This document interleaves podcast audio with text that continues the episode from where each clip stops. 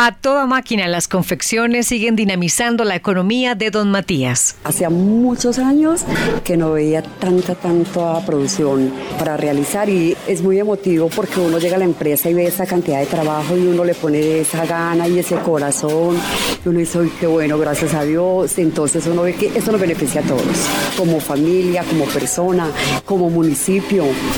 Hoy desde la fábrica de confección más grande de Colombia escuchamos esta y otras noticias de la región. Cada día que amanece hay un nuevo reto, pero también una respuesta a los desafíos y oportunidades en esta región, donde la riqueza natural, la fe y el talento de la gente se suman. Sintonía Norte, el noticiero de los 17 municipios del norte antioqueño. Escucha aquí, sonidos de una región. Bienvenidos, bienvenidas a Sintonía Norte. Esta es la emisión número 69 correspondiente al 19 de noviembre de 2021. Hoy es un día muy especial, pues es en esta fecha en la que se resalta el valor y el esfuerzo de las mujeres emprendedoras a nivel internacional, por si usted no lo sabía. Esta es otra de esas fechas para resaltar en el calendario. Desde el 2014, el Consejo de las Naciones Unidas declaró el el 19 de noviembre como el momento para destacar el emprendimiento femenino como una herramienta social para romper prejuicios y poner fin a la desigualdad en los derechos salariales entre hombres y mujeres. Y en cifras, de acuerdo con el informe del Consorcio Monitor de Emprendimiento Global, publicado en mayo de este año, oigan bien, Colombia es el cuarto país con mayor tasa de actividad emprendedora en el mundo, en el caso de las mujeres, destacando pues que este país, no es el nuestro, tuvo un aumento del 10% en la propensión a la creación de empresas por parte de las mujeres. Estos son pues datos alentadores que invitan a seguir desarrollando ideas por nuestro beneficio y el de nuestras comunidades. Bueno, pues hecha esta breve introducción, como cada ocho días, hoy saludo a nuestro compañero del municipio de Don Matías, John Freddy Sepúlveda, quien me acompaña en la presentación de este espacio informativo. ¿Qué más, Freddy? Buenas tardes. Buenas tardes, María Noemi. Saludo para todos ustedes y qué bien comenzar este espacio de Sintonía Norte con, digamos, la apertura de una información muy importante que tiene que ver con el emprendimiento. Bueno el dato, María Noemi. Qué bien entonces encontrarnos de nuevo con estas noticias que también nos fortalecen. Bien, recordemos que esta semana comenzó la implementación de la medida expedida en el decreto 1408 de 2021 del Ministerio de Salud, a través del cual exige el carnet de vacunación contra el COVID-19 para ingresar a lugares públicos y algunos privados de asistencia masiva. Por eso es importante que consultemos en cada uno de nuestros municipios cómo rige esta norma. Pongamos atención a esto. Bueno, y a continuación tendremos eh, lo siguiente aquí en Sintonía Norte. En Don Matías se producen más de 20.000 prendas por día. Tras 60 años, las confecciones siguen dinamizando la economía de este municipio. Más de 50 comerciantes y emprendedores de Gómez Plata participan en el Festival de Compras este fin de semana. La aprobación del EOT, el proyecto de acuerdo más importante que ha aprobado este año el Consejo de Entre Ríos. En San José de la Montaña se prepara el primer encuentro caminero. El municipio busca posicionarse como referente de turismo de naturaleza. La de Anorí, una historia indígena con tintes de amor representada en la escultura del parque principal de esta localidad. Este domingo, semifinal Copa Norte Intermunicipal. San Pedro recibe a Carolina del Príncipe. Estas y otras noticias e historias de la región en Sintonía Norte. Con Yara, la fertirrigación a campo abierto ahora es fácil, eficiente y a tu alcance. Es fácil, porque solo necesitas dos productos, Yara Rega y Yaratera Calcinit, para proporcionar los requerimientos nutricionales de tu cultivo. Y eficiente debido a la alta calidad de nuestros productos, que aportan nutrientes rápidamente asimilables por los cultivos. Están libres de cloro y otros elementos perjudiciales. Así puedes incrementar la productividad y calidad de las cosechas. Bienvenidos a la revolución del fertirriego.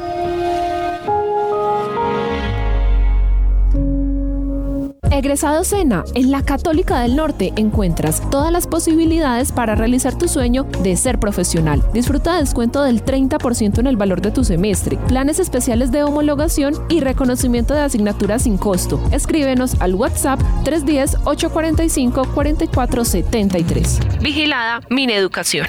Rosa, ¿vos te acordás que igual quiso el préstamo para comprar unas vacas? Acuérdese que fue el vecino Nevardo que le prestaron, dice que lo más de fácil. ¿Oíste, Nevardo, hermano? ¿A vos quién te prestó cuando compraste esas vacas? A mí me prestó Agricapital y hasta compré tres vacas más. Y pagué muy fácil. Si quiere le doy el número, hermano. Hombre, Nevardo, ya mismo voy a hablar con él. Conoce Agricapital, una compañía que te acompaña ajustándose a las necesidades de tu agronegocio. Llama ya al 321-839-5806. Aplican términos y condiciones. Por primera vez las propuestas, las ideas, la esperanza y los sueños de millones de jóvenes serán realidad en las elecciones de los consejos de juventud. En cada municipio, los consejos locales de juventud son la respuesta para los jóvenes que quieren ser parte del cambio. Apoyemos a los que son el presente y el futuro de Colombia y construyamos juntos este 5 de diciembre el país que todos queremos. Registraduría Nacional del Estado Civil. Sintonía que lleva magia y que sirve de transporte a la imaginación. Esto es Sintonía Norte en los puntos cardinales. Se escucha el reporte de historias y noticias Sintonía Norte, el programa que palpita, llevando cada reporte, donde escuchas, viajas, vives, es en Sintonía Norte.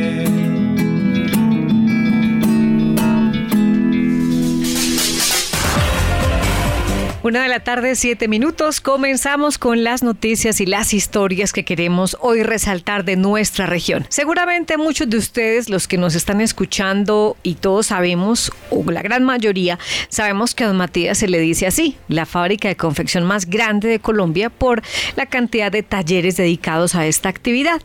Pero seguramente lo que no sabíamos es que allí en Don Matías, sumando la producción de todos los talleres, se producen, oigan bien, diariamente 20 mil prendas.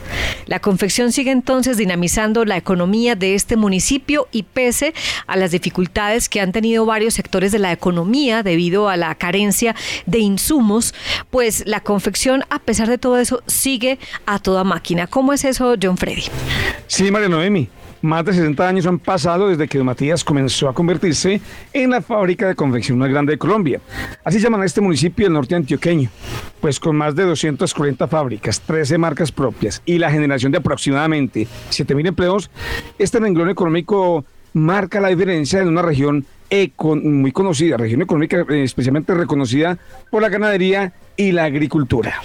Bueno, no obstante, pese a esos datos que usted nos da, en la actualidad se presentan algunos factores que dificultan el normal desarrollo de la producción. Entre ellos se destacan la escasez de insumos por la crisis de los contenedores que se registra a nivel mundial y la alta rotación de personal. Desde el año 1960, la confección es el primer renglón económico del municipio de Don Matías y seis décadas después sigue siendo prioritaria en la vida de sus habitantes. Aunque los primeros meses del año la maquila es muy baja, desde agosto se inicia con lo que para muchos es la temporada alta. Al respecto nos habla el confeccionista Luis Ramírez. En este momento estamos a full, estamos topados, topados.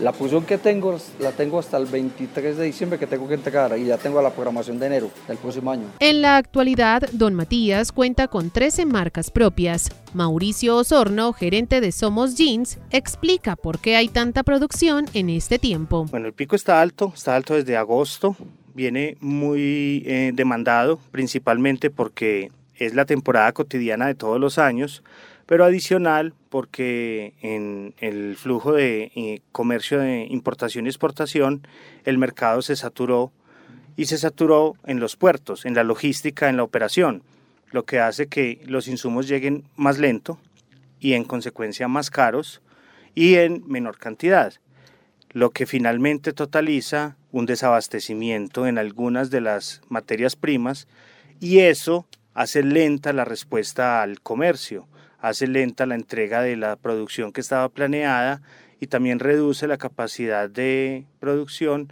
de lo que ya era eh, lo esperado para todo el año o el semestre, que es el más rentable de todos los años. Para este experto en producción, la principal dificultad del gremio de la confección en Don Matías es la escasez de la mano de obra.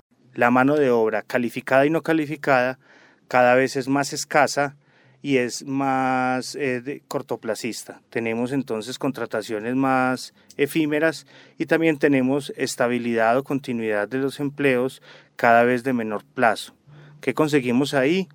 Eh, una demanda de mayor entrenamiento, de mayor selección, de mayor eh, inversión en alcanzar los niveles de productividad y en sostenerla. Lina Mejía, directora de Productividad y Competitividad del municipio de Don Matías, nos cuenta qué se hace desde la administración municipal para contrarrestar esta problemática que afecta al sector de la confección. Nosotros desde la administración municipal, desde el año 2018, eh, gracias a una convocatoria y a una acción que se realizó con la Embajada de Japón de Cooperación Internacional. Tenemos el Centro de Formación en Confección, el cual a través del SENA venimos capacitando a las personas para que puedan ejercer la labor en las empresas de confección. Eh, este curso se abre cada seis meses. En promedio este año hemos capacitado aproximadamente 100 personas, las cuales a través, como les mencionaba anteriormente, a través del SENA se capacitan en el manejo de máquinas de confección de última tecnología para que puedan ingresar a la vida laboral. En Don Matías hay aproximadamente 240 fábricas de confección que generan alrededor de 7.000 empleos. Beatriz Ramírez es operaria de una máquina fileteadora. Ella nos cuenta cómo ha sido este año para la confección. Excelente, excelente. Ha sido hacía muchos años que no veía tanta, tanta producción eh, para realizar y no ha sido un año muy bendecido. Es muy emotivo porque uno llega a la empresa y ve esa cantidad de trabajo y uno le pone esa gana y ese corazón y uno dice, qué bueno, gracias a Dios. Entonces uno ve que esto nos beneficia a todos, como familia, como persona, como municipio.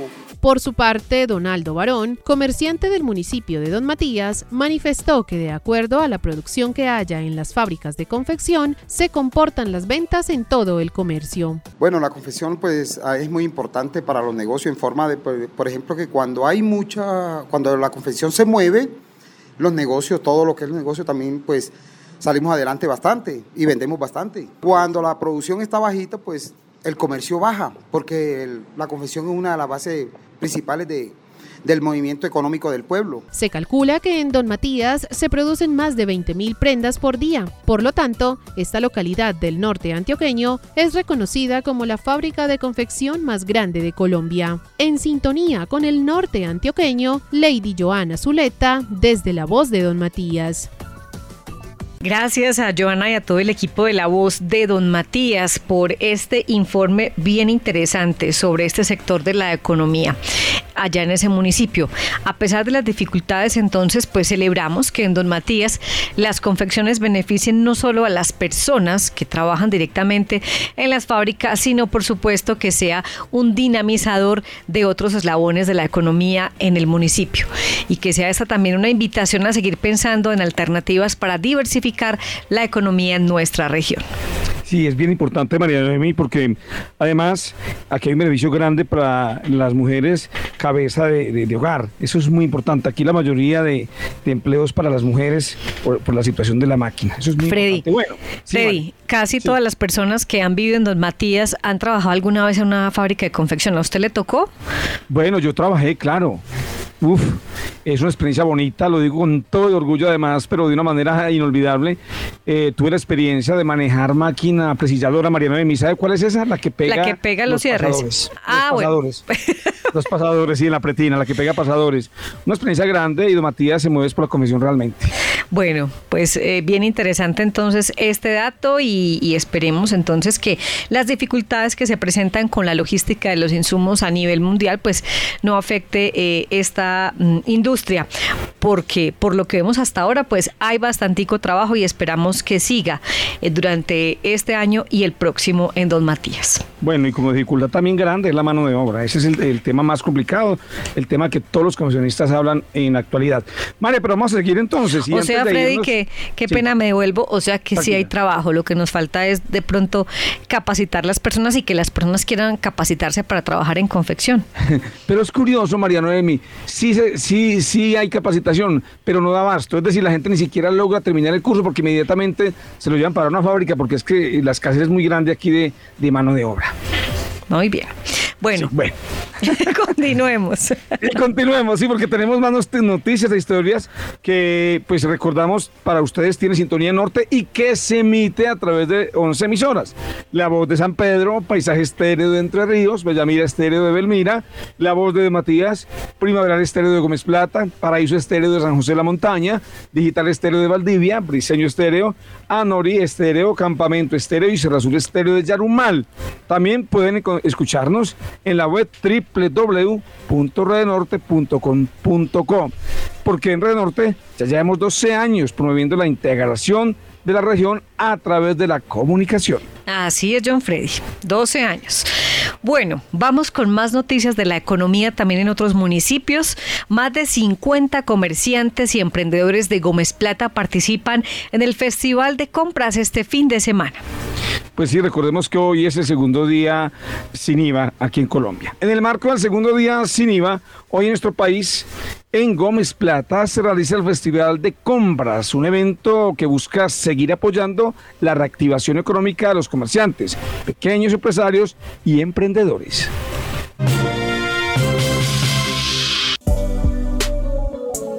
Hola, mi nombre es Lina María Restrepo y la papelería Panini va a participar del Festival de Compras en Gómez Plata.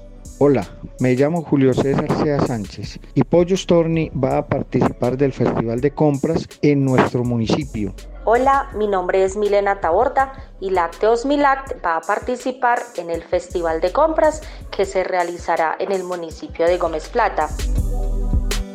Todo está listo para el Festival de Compras que tendrá lugar este 19 y 20 de noviembre en nuestro municipio de Gómez Plata. Apoyar a nuestros comerciantes en este gran festival de compras es el plan para este fin de semana en nuestra localidad, aprovechando el 19 de noviembre, día sin IVA y además Día de la Mujer Emprendedora. Pero, ¿para qué se realiza? ¿De qué se trata este festival? Conversamos con Ana Carolina Correa, promotora de desarrollo empresarial del Centro Norte de la Cámara de Comercio de Medellín para Antioquia y esto nos contó. El evento que vamos a realizar en el municipio de Gómez Plata los días 19 y 20 de noviembre es un festival de compras con el objetivo de reactivar la economía del municipio en el marco del Día Sin IVA, que queremos entonces que todas las personas del municipio y de municipios cercanos eh, estén en Gómez Plata y compren local a los empresarios y a los comerciantes que viven en el municipio.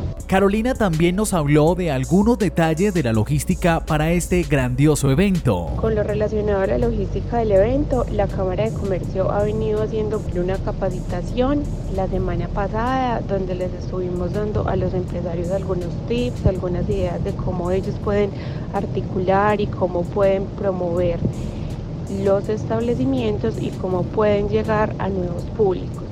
Adicionalmente vamos a estar entregando unos banderines a los establecimientos. Los compradores van a poder identificar las personas que están participando del evento a través de estos banderines. Estos banderines van a estar puestos a la entrada de los establecimientos como señal de que ese establecimiento está participando del evento y que va a tener alguna oferta, algún descuento, alguna rifa o algo especial para brindarle a los clientes durante los días que tendremos de festival. Más de 50 pequeños productores y emprendedores de nuestro municipio se vinculan a participar para reactivar sus negocios. Ellos también nos contaron de esta gran experiencia. Los invitamos para que nos visiten en la tienda de Mile en el Camellón, sector La Plazuela, salida para Medellín. Aquí encontrarán todos los productos de Milac. Tendremos obsequios, degustaciones y mucho más. Hola, mi nombre es Blanca Pavas, comerciante del municipio de Gómez Plata. Están totalmente invitados. Al ratonazo vamos a tener rifas y sorpresas. Esta es una gran oportunidad para los Gómez Platenses, pues ellos podrán disfrutar de todos los descuentos y promociones que los establecimientos comerciales, empresarios y productores van a tener este fin de semana. Hola, mi nombre es Marlene. Eh, este fin de semana me voy para Gómez Plata para aprovechar eh, los descuentos, rifas, promociones que tiene los comerciantes de Gómez Plata. Restaurantes, papelerías, legumbrerías, supermercados, variedades y más hacen parte de esta oportunidad que espera excelentes resultados para nuestros productores, emprendedores, campesinos y consumidores. En sintonía con el norte antioqueño, Luis Guillermo Yepes Duque, desde la emisora Primaveral Estéreo del municipio de Gómez Plata. Gracias compañeros de Gómez Plata. Recordemos pues que es muy importante apoyar el comercio local. Esta es una, la mejor manera de reactivar la economía poniendo a circular el dinero en el mismo municipio.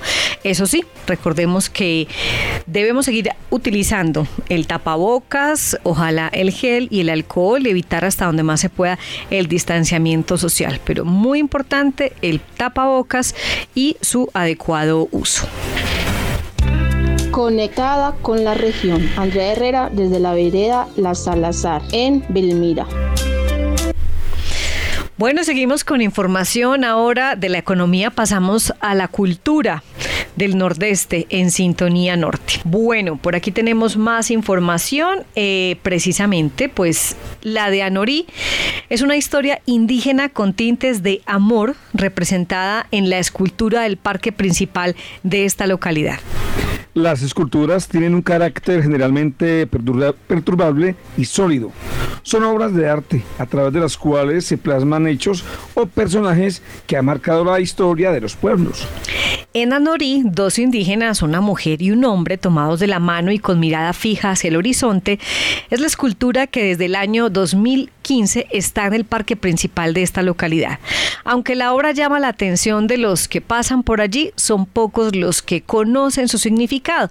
Por eso en este programa vamos a contarles cuál es la historia de ese monumento eh, que perdura en el tiempo y que se convierte en un símbolo en el municipio de Anorí.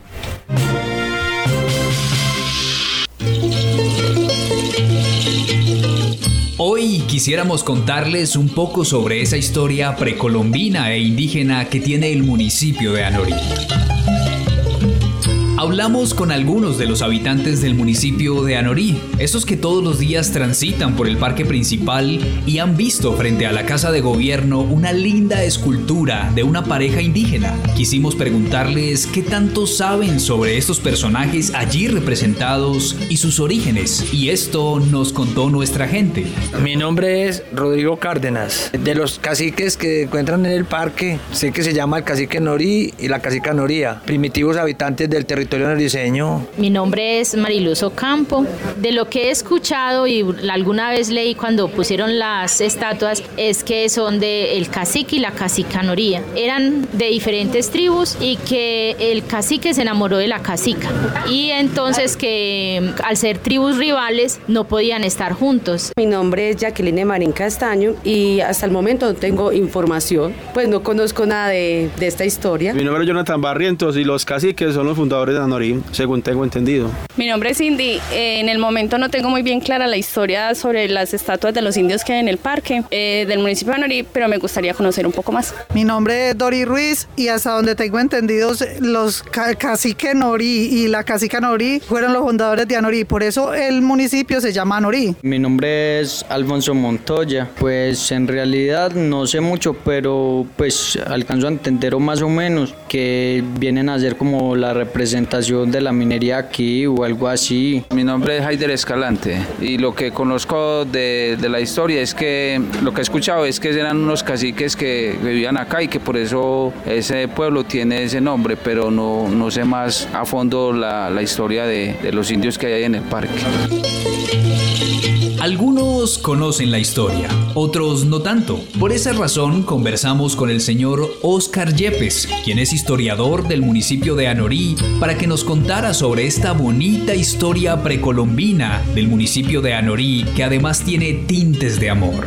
Los indígenas que están, o las estatuas que están en el parque de Anorí, son la cacique Anoría y el cacique Yabur. Pues eh, se dice pues, que cuando llegaron los españoles en 1805 a descubrir nos descubrieron estaban los caciques en la cacica Noría. Eh, hay que también resaltar que nunca se ha sabido de, un cacique norí. Se, se, supo que la cacica Noría era muy hermosa, muy esbelta, como la que tenemos en el parque, una mujer muy esbelta. Y cuando llegó el cacique Yabur en sus recorridos de territorio del norte de Antioquia, se encontró la India Noría y se enamoró de ella. Pero resulta que en esa época era prohibido contraer matrimonio con una mujer de otra tribu. Entonces, eh, el, el, padre, el cacique de ellos, de Yabur, lo desheredó y, y lo, lo, sacó de la tribu, que ya no, no pertenecía a la tribu ni iba a tener herencia. Entonces él estaba tan enamorado de la India que tomó esa decisión de quedarse con la India Noría, formar matrimonio con la India Noría y cambió el nombre de Yabur por Norí.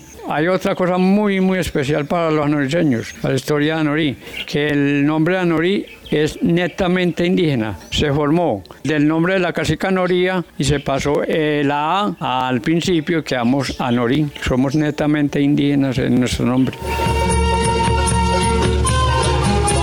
Don Oscar nos invita a interesarnos más por nuestros orígenes y a conocer nuestra historia. Como historiador de Anorí, invito a la juventud y a toda la comunidad a que conozcamos nuestra historia porque el hombre puede cerrar sus ojos ante la realidad, pero no ante el recuerdo. Cuando el hombre desconoce su historia pasada, difícilmente perfecciona el futuro. Como lo mencionábamos al inicio, en pleno parque de Anorí, hoy existe un hermoso monumento, el cacique Norí y la cacica Noría, tomados de la mano en homenaje al amor y a esta cultura indígena que dio inicio a esta población. Escultura hecha por los artistas Erlán Agudelo Torres y Alexis Agudelo Torres. Se instaló en diciembre de 2015 como recuerdo del bicentenario del municipio de Anorí. Conectados con el norte de Antioquia desde Anorí Estéreo, informó Juan Escobar. Encarretadora esta historia de la cacique Noría y el cacique Norí que dieron origen al nombre de este municipio. Bueno, gracias a Juan Esteban desde Anorí Estéreo y antes de irnos con la pausa, pues vamos a conectarnos con las noticias más destacadas de la región eh, oriente de nuestro departamento. Vamos a conectarnos de nuevo con Héctor Alonso Henao desde Red.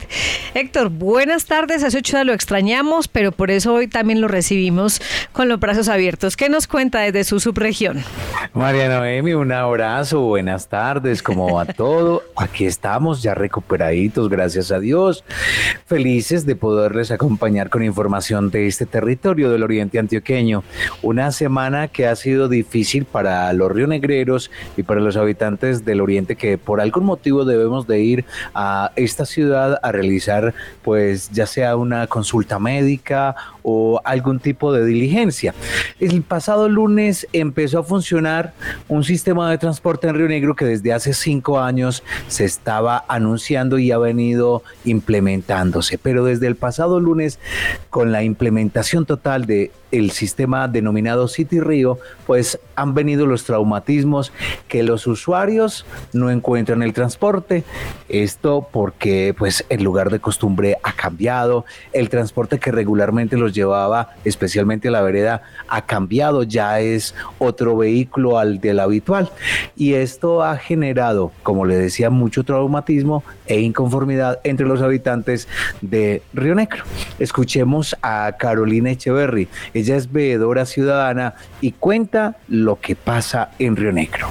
En este momento, si nos vamos a trasladar a las veredas y a las zonas rurales, hay mucha gente que tenía ya planillado y pensado eh, más o menos la buseta pasa a tales y tales horas y a esa hora yo salgo, me organizo y estoy y, me estoy coordinando con la hora que la buceta pasaba. En este momento es una incertidumbre porque dicen que cada siete minutos salen bucetas y dan dos y tres horas por una vereda y no ha pasado una buceta.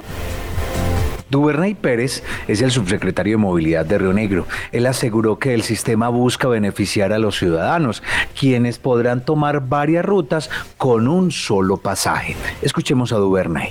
Eh, City Río es un proyecto que está pensado para la comunidad, para beneficios de la comunidad. ¿Qué es lo que pasa hoy en día después de la entrada en vigencia el, pasado 15 de noviembre? Que, eh, pues como todos lo saben, o si no lo saben, lo comentamos, Hubo un consenso con las seis empresas que prestan el servicio público colectivo en el municipio de Río Negro, donde todas se comprometieron con el sistema a prestarlo en la forma que se estaba planteada. Desafortunadamente, cuando empezamos el día lunes, empezamos a ver incumplimientos en las rutas, en los despachos. Tanto así que el día lunes, que era festivo, vimos un incumplimiento del 37% en los despachos que debían de hacer las empresas del municipio de Río Negro. No nos sacaron los vehículos, nos hicieron plan tortuga, pero eso paulatinamente ha ido mejorando. Los transportadores, por su parte, han explicado que el sistema es bueno, que ellos se acogen a él, pero que no necesitan o que necesitan mejor más tiempo para su implementación porque se está improvisando con los usuarios. Esto es lo que pasa en Río Negro. Y ahí cerquita de Río Negro, en su vecino municipio, Marinilla, estuvo la viceministra de Creatividad y Economía Naranja del Ministerio de Cultura. Hablamos de Adriana Padilla Leal, quien estuvo en esa localidad y conjuntamente con el alcalde Gildardo Hurtado establecieron la declaratoria del área de desarrollo naranja San José. Esta área de desarrollo va a permitir a los emprendimientos del municipio de Marinilla, emprendimientos culturales, artísticos, pues que obtengan algunos recursos. Aquí está la viceministra hablando sobre los beneficios que tendrá esta área de desarrollo naranja. Esta visita tiene un doble sentir. Inaugurar esta ADN de San José, que tiene una vocación alta en temas artísticos, culturales, sobre todo en danza, en trova, pero también en gastronomía, pero también en patrimonio. Hay muchos espacios que son patrimoniales, que son turísticos, y al declararla un ADN permite precisamente recibir el sector privado, quienes habiten esta zona y quienes inviertan en ella recibir beneficios tributarios. Esta área de esta área naranja pues va a permitir además con gestiones de la administración municipal que se logre la terminación en las obras de un teatro muy importante para los marinillos y los habitantes del territorio que es el Valerio Antonio Jiménez. Ha dicho la viceministra pues que se compromete con algunos recursos para ayudar o para que esta obra se finalice. Información del Oriente Antioqueño, esto es lo que pasa por estas tierras esta subregión del departamento de Antioquia que nosotros los contamos acá para el norte antioqueño con nuestros amigos de Red Norte. Así que les enviamos un saludo muy especial y esta tarde los vamos a escuchar a ustedes en nuestro servicio, en nuestro programa radial. Buena tarde, a eso de las 5 de la tarde nos vamos a conectar, vamos a conversar bien rico y un poco en serio y un poco en broma. Ustedes también nos van a acompañar con la información del norte. Claro, hoy estaré yo en Buena Tarde, Héctor Alonso, así que nos ah, escuchamos ahorita. Ahí y, nos escuchamos. Y gracias por contarnos las noticias más importantes del Oriente Antioqueño. Esperamos que poco a poco se vaya normalizando ese servicio de transporte público en Río Negro, esta ciudad tan importante de esta subregión.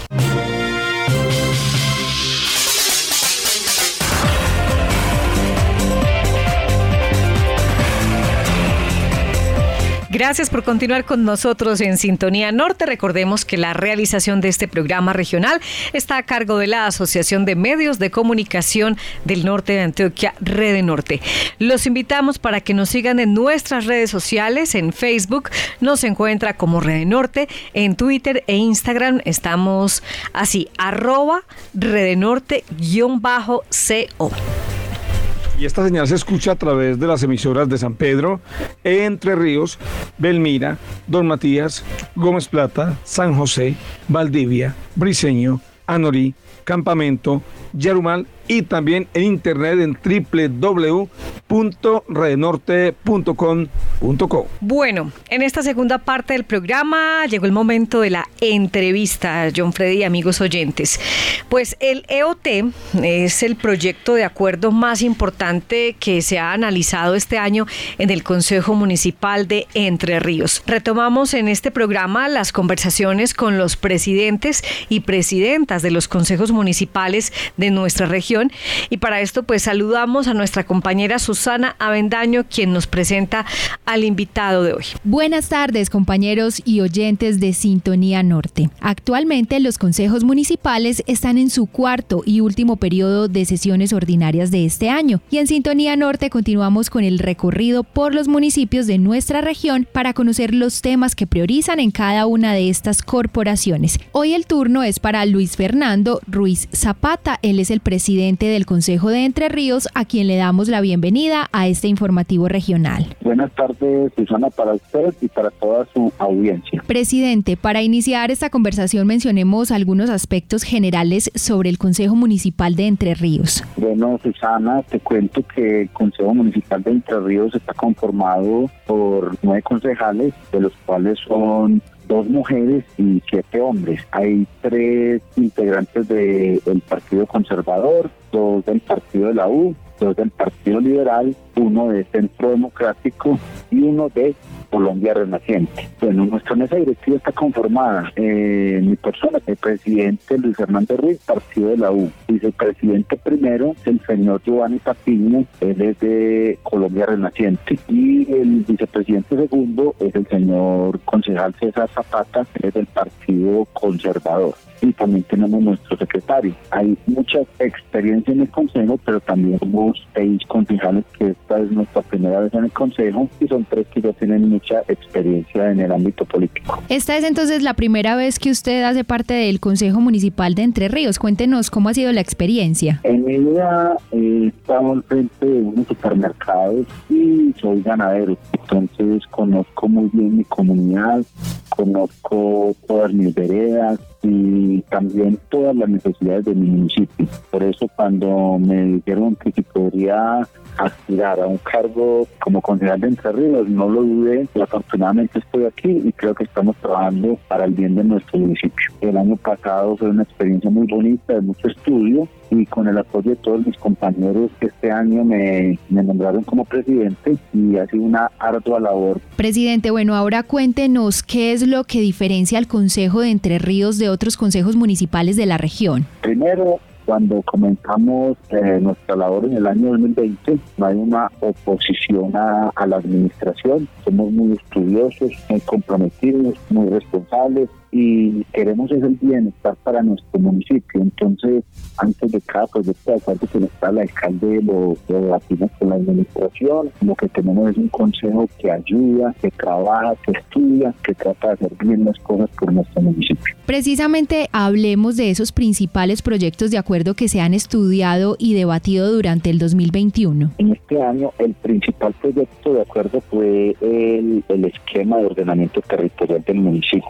Este EOT lo hicimos en el mes de febrero. El EOT es como la carta de navegación de, una alcaldía, porque en este EOT se implementan eh, las zonas del municipio, se delimita bien la zona urbana de la zona rural, se define cuáles son las zonas de expansión hacia donde va a crecer el municipio, se delimitan las alturas, el número de pisos que van a tener las construcciones, se dice cuáles áreas van a ser residenciales, cuáles áreas van a ser industriales, se define en nuestras veredas cuáles son las áreas para unas posibles parcelaciones, se define todo lo de las licencias urbanísticas. Entonces es demasiado importante para todos los municipios tenerlo actualizado y lo teníamos desactualizado con muchos años. Fue un tema de más de 18, 20 sesiones de estudio. Tuvimos que traer a muchas personas que nos ayudaron, muchos profesionales en el área jurídica, en el área de ingeniería, en el área de arquitectura, para poder que nos quedara un EOT, un esquema de ordenamiento territorial muy organizado para el municipio. Pero además de este proyecto, hemos tenido otros 20 proyectos de acuerdo que para mí todos son muy importantes también, como la consecución del predio para el acueducto del municipio, consecución del predio para la vivienda urbana. Hemos tenido políticas públicas para la salud, hemos hecho modificaciones al estatuto tributario, hemos tenido unas vigencias futuras. Entonces ha sido un año muy movido, ha sido un año de mucho trabajo y de mucha entrega. Y en cuanto al control político, ¿cuáles son los principales actores que han citado? Siempre tenemos en cuenta todas las secretarías, en nuestro municipio son ocho secretarías. La que siempre vamos a tener como más en cuenta en la mira es la Secretaría de Hacienda, porque esta secretaría siempre en los diez primeros días del mes nos debe traer un informe financiero de todos los movimientos que haga la administración en los dos últimos meses, pero de resto todas las otras también van a estar siempre con nosotros, va a estar planeación, va a estar la Secretaría de Salud, Obras Públicas, Gobierno, Asistencia Técnica Agropecuaria, Deportes, Educación, cada periodo de sesiones, pues estamos llamando para que cuenten qué están haciendo cada uno de sus secretarios y nos traigan un informe. Bueno, actualmente hay varias situaciones que inquietan a los habitantes de nuestra región y que afectan directamente a los entrerrieños, entre ellas la crisis del sector lácteo, el estado de la vía que conecta al altiplano norte, entre otras. ¿Qué acciones ha llevado a cabo el Consejo para acompañar a la comunidad en estas situaciones? Claro que sí, a principio de años estuvimos con la administración, acompañando la administración local, porque eh, trajimos al ministro de Agricultura para que nos contara de, de sus perspectivas qué otras opciones podríamos tener, porque todos sabemos que el incremento que ha habido en todos los insumos agropecuarios, entonces nos acompañó el ministro de Agricultura y dijimos pues, eh, desde a nivel nacional qué, qué, estaban haciendo y qué podrían hacer ellos para colaborar al sector lechero. Otra actividad que tuvimos también fue la citación, eso sí lo hicimos desde el Consejo Municipal al secretario de Infraestructura Departamental, eh, donde nos explicó pues todo el tema de nuestras vías, cómo están. Entonces, desde esta Secretaría de Infraestructura, cómo nos estaban ayudando y con la administración hemos estado en reuniones constantes con las juntas de acción comunal para ver cómo hacemos arreglos a las diferentes vías del municipio. Estas son las, todas las gestiones que se han hecho este año para poder mitigar un poco todo esto que nos aqueja. Hoy en Sintonía Norte estamos conversando con Luis Fernando Ruiz Zapata, presidente del Consejo de Entre Ríos, y queremos preguntarle, ya que estamos llegando a este final del año 2021, ¿qué balance puede hacer usted como presidente de la gestión de esta corporación que representa a los entrerrieños? Bueno, nuestro balance ha sido muy positivo porque afortunadamente hemos tenido una administración que es muy visionaria. La administración tiene muchos proyectos ya que están en gobernación, están en los ministerios. Entonces hemos tratado de, apoyar a la administración lo que más podamos para que todos estos proyectos tengan entre porque lo que necesitamos es que el, municipio se desarrolle. Hemos tratado de continuar con esa unidad que hay en el Consejo, tratar de que sigamos caminando, jalando la misma cuerda, porque sabemos que si estamos unidos vamos a poder traer muchos proyectos y vamos a traer mucho desarrollo para el municipio de Entre Ríos. Agradecemos a Luis Fernando Ruiz Zapata, presidente del Consejo de Entre Ríos, por acompañarnos hoy en Sintonía Norte, compartir con nosotros la gestión que ha realizado esta corporación durante el 2021 y ya que estamos cerrando año, presidente, cuéntenos cuál es ese mensaje que usted le quiere dejar a la comunidad. Bueno, un agradecimiento muy especial para usted, Susana, muchas gracias por tenernos en cuenta. Bueno, mi mensaje sí sería que todos los que tenemos la posibilidad de ser concejales y que tenemos injerencia en las administraciones, trabajemos unidos, trabajemos de una forma muy, pero muy transparente para que todas estas cosas que llegan a nuestros municipios, todos estos proyectos, todas estas obras, se hagan de la mejor forma posible y podamos traer un desarrollo a este norte que tanto lo necesitamos. Compañeros, hasta aquí la entrevista de hoy. Ustedes tienen más información en Sintonía Norte. Gracias Susana y qué interesante entonces eh, todo esto que nos contó el presidente del Consejo de Entre Ríos. Más de 20 proyectos de acuerdo eh, estudiados este año, citación constante a los funcionarios públicos, estudio detallado de las problemáticas que afectan a los habitantes de ese municipio y la unión de esfuerzos que resaltan la gestión del Consejo de Entre Ríos. Esperamos que las noticias que surjan de esta corporación sigan siendo positivas para el bienestar de los habitantes de este municipio. Volvemos con las noticias preparadas por nuestros corresponsales. San José de la Montaña se prepara para el primer encuentro caminero el municipio busca posicionarse como referente de turismo de naturaleza. Sí, señor, pues San José de la Montaña comienza a proyectarse como un destino para el turismo de naturaleza en el norte antioqueño.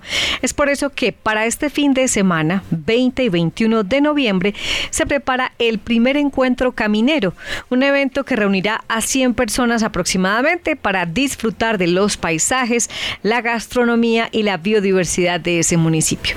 En Sintonía Norte compartimos los detalles y las recomendaciones para este evento que además activa la economía de los josefinos. En el municipio de San José de la Montaña se llevará a cabo el primer encuentro de camineros durante los días 20 y 21 de noviembre. Con dicho evento se pretende fomentar el turismo en el municipio, además de darle dinamismo a su comercio y dar a conocer sus riquezas naturales. Mi nombre es Carolina Posada y soy la coordinadora de turismo acá del municipio de San José de la Montaña. San José de la Montaña se prepara para su primer encuentro caminero, eh, organizando a las personas, teniendo en cuenta pues que no solo vienen a caminar, sino eh, que se les va a ofrecer pues la oferta cultural del municipio con el grupo de danzas y la banda de música. También va a haber un recital con eh, una persona muy querida de acá del municipio, Jorge Gómez, porque pues a pesar de que vienen a caminar, también vienen a conocer la riqueza gastronómica y cultural del municipio. Hasta el momento tenemos aproximadamente 100 personas inscritas, vienen de diferentes lugares como Santa Fe de Antioquia, eh, de Medellín, de Yarumal y de otras partes eh, de Antioquia, más que todo de Medellín.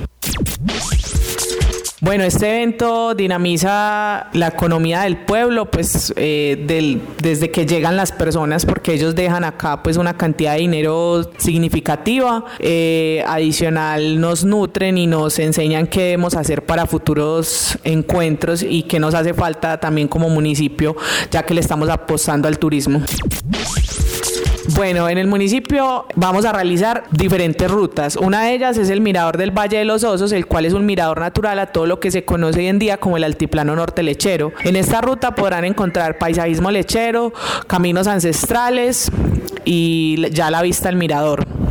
También tenemos lo que es las rutas, diferentes rutas al páramo del Mira Santa Inés, en la sección Santa Inés, que es la que nos corresponde, en donde podrán encontrar vegetación de páramo, diferentes miradores también al altiplano norte lechero, eh, el Valle de los Frailejones, paisaje lechero y caminos ancestrales. También tenemos lo que es la ruta a las cavernas, lo que son socavones, antiguos socavones mineros que podrán, los que podrán ingresar y conocer. Y ya tenemos rutas carreteables, o sea que van por carretera, como a la truchera, a diferentes miradores del municipio, que podrán pues disfrutar de maneras diferentes, ya que son recorridos totalmente diferentes y muy bonitos todos.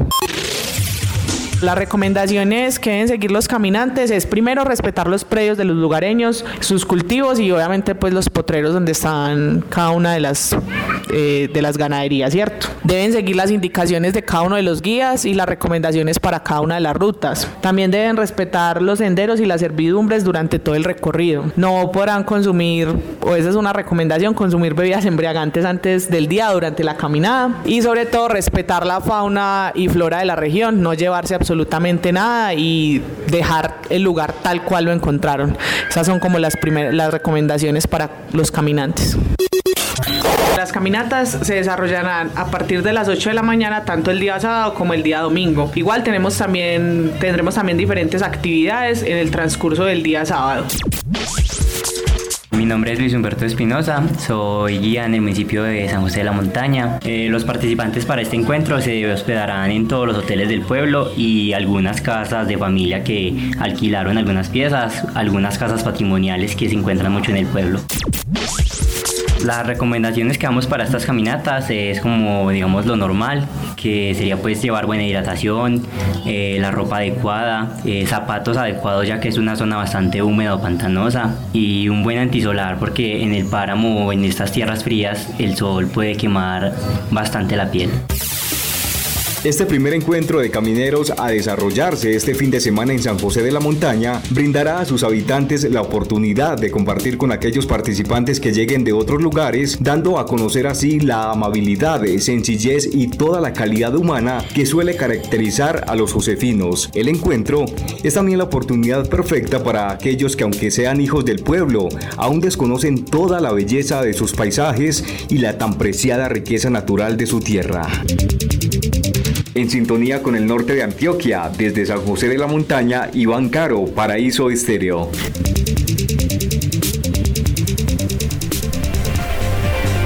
Bueno, muy bien, muchas gracias Iván por esta importante nota que nos has presentado en el día de hoy.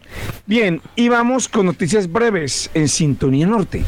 Comenzamos, comenzamos entonces con el informe más reciente del DAGRAN sobre el pronóstico del tiempo y las alertas de posible deslizamiento en la región del norte. Aquí se, prevén lluvias en la noche. Además, se sigue registrando probabilidad baja de deslizamiento, ya les decía, deslizamiento de tierra en los municipios de San José, de San Pedro, Briseño, Belmira, Campamento, Ituango, Toledo, Valdivia y Yarumal. Continuamos con más noticias breves de la región. Ituango es uno de los 14 municipios del departamento y el único de nuestra región que esta semana recibió una ambulancia nueva a través de la unión de recursos entre la Gobernación de Antioquia, el Ministerio de Salud y los municipios. Cada vehículo cumple con los requisitos que establece la norma técnica colombiana y han eh, sido probados para garantizar su seguridad y el bienestar de los pacientes que allí serán transportados. En agenda, este fin de semana comienza la versión número 35 de las fiestas de la trucha en Belmira, evento tradicional que vuelve a la presencialidad del 20 al 28 de noviembre. John David Barrientos, director de Cultura en el municipio, nos comparte más detalles. Para este 2021 ya inician las eh, fiestas populares en Belmira y el concurso nacional de pesca en su versión número 35, teniendo cuenta que en Belmira realizamos cada fin de año pues estos espacios donde la pesca y la cultura son los protagonistas. Queremos invitar a todas las personas para que nos acompañen desde este próximo 20 de noviembre y vamos hasta el próximo 28 de noviembre con una gran programación que ustedes pueden conocer más a fondo a través de nuestras redes sociales. Nos encuentran como Alcaldía de Belmira. Ahí tenemos detalladamente qué es lo que vamos a hacer durante este tiempo. Además de eso tenemos el reglamento del concurso nacional de pesca, tenemos el reglamento del concurso de música popular y parrandera que también se va a vivir para este 2021. Queremos que la gente llegue, que la gente disfrute con nosotros, nuestros campesinos. Es una invitación especial para quienes habitan en la zona rural de nuestro municipio. Nos queremos encontrar acá en Belmira. Eh, actividades como mitos y leyendas, carreras de autos, actividades como orquestas en tarima, culturales como mercados campesinos. Todo esto se va a tener en esta versión del concurso nacional de pesca que se va a hacer en la Quebradona, corregimiento de labores,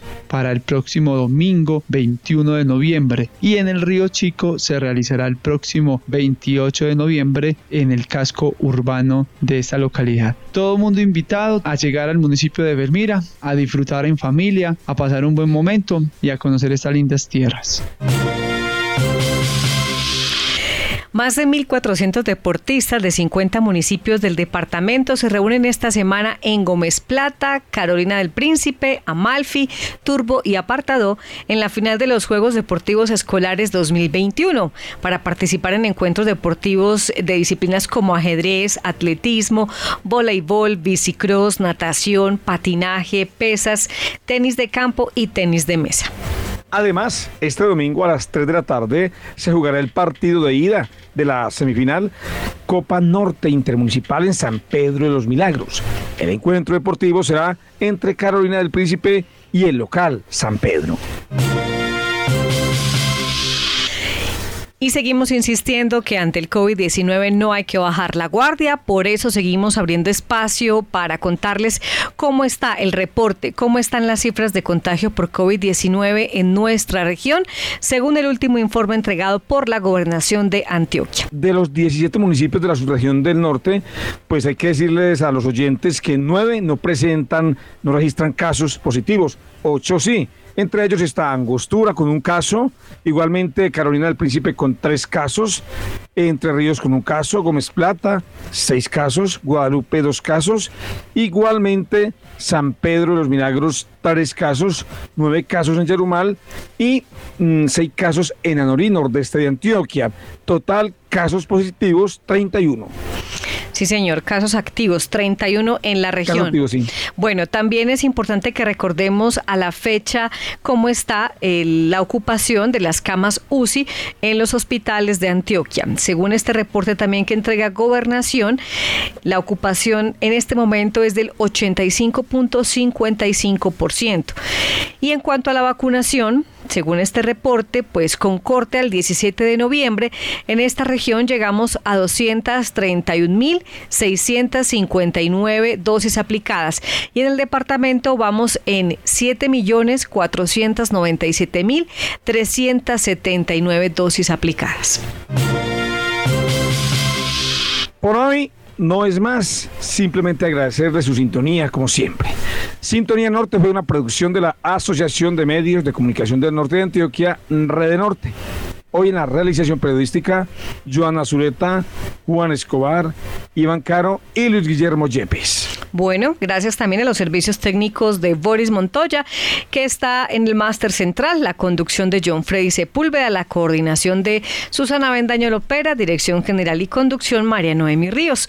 Volvemos con más voces y sonido de la región el próximo viernes y recuerden, mm, habitantes de los municipios, especialmente los dignatarios de las juntas de acción comunal que se preparan esta semana para su jornada de elección de nuevos dignatarios el próximo 28 de noviembre. Ya casi tienen una semanita.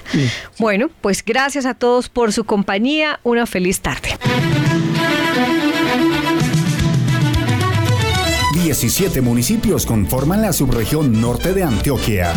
Conectado con la región desde la vereda del Barcino Campamento, Davinson Roldán. Economías agroindustriales y gran potencial hídrico. Mi, nombre es María Eugenia Vargas, conectada con la región desde la vereda del Limón, del municipio de Yarumal. Cuna de importantes hombres y mujeres protagonistas de la historia de Antioquia. Somos Astrida Bendaño y Victoria Lopera, conectada con la región desde el barrio El Altico en San Pedro. La historia se construye día a día y nosotros le seguimos el pulso. Sintonía Norte, el informativo de la región. Escúchenos todos los viernes a la una de la tarde por esta emisora.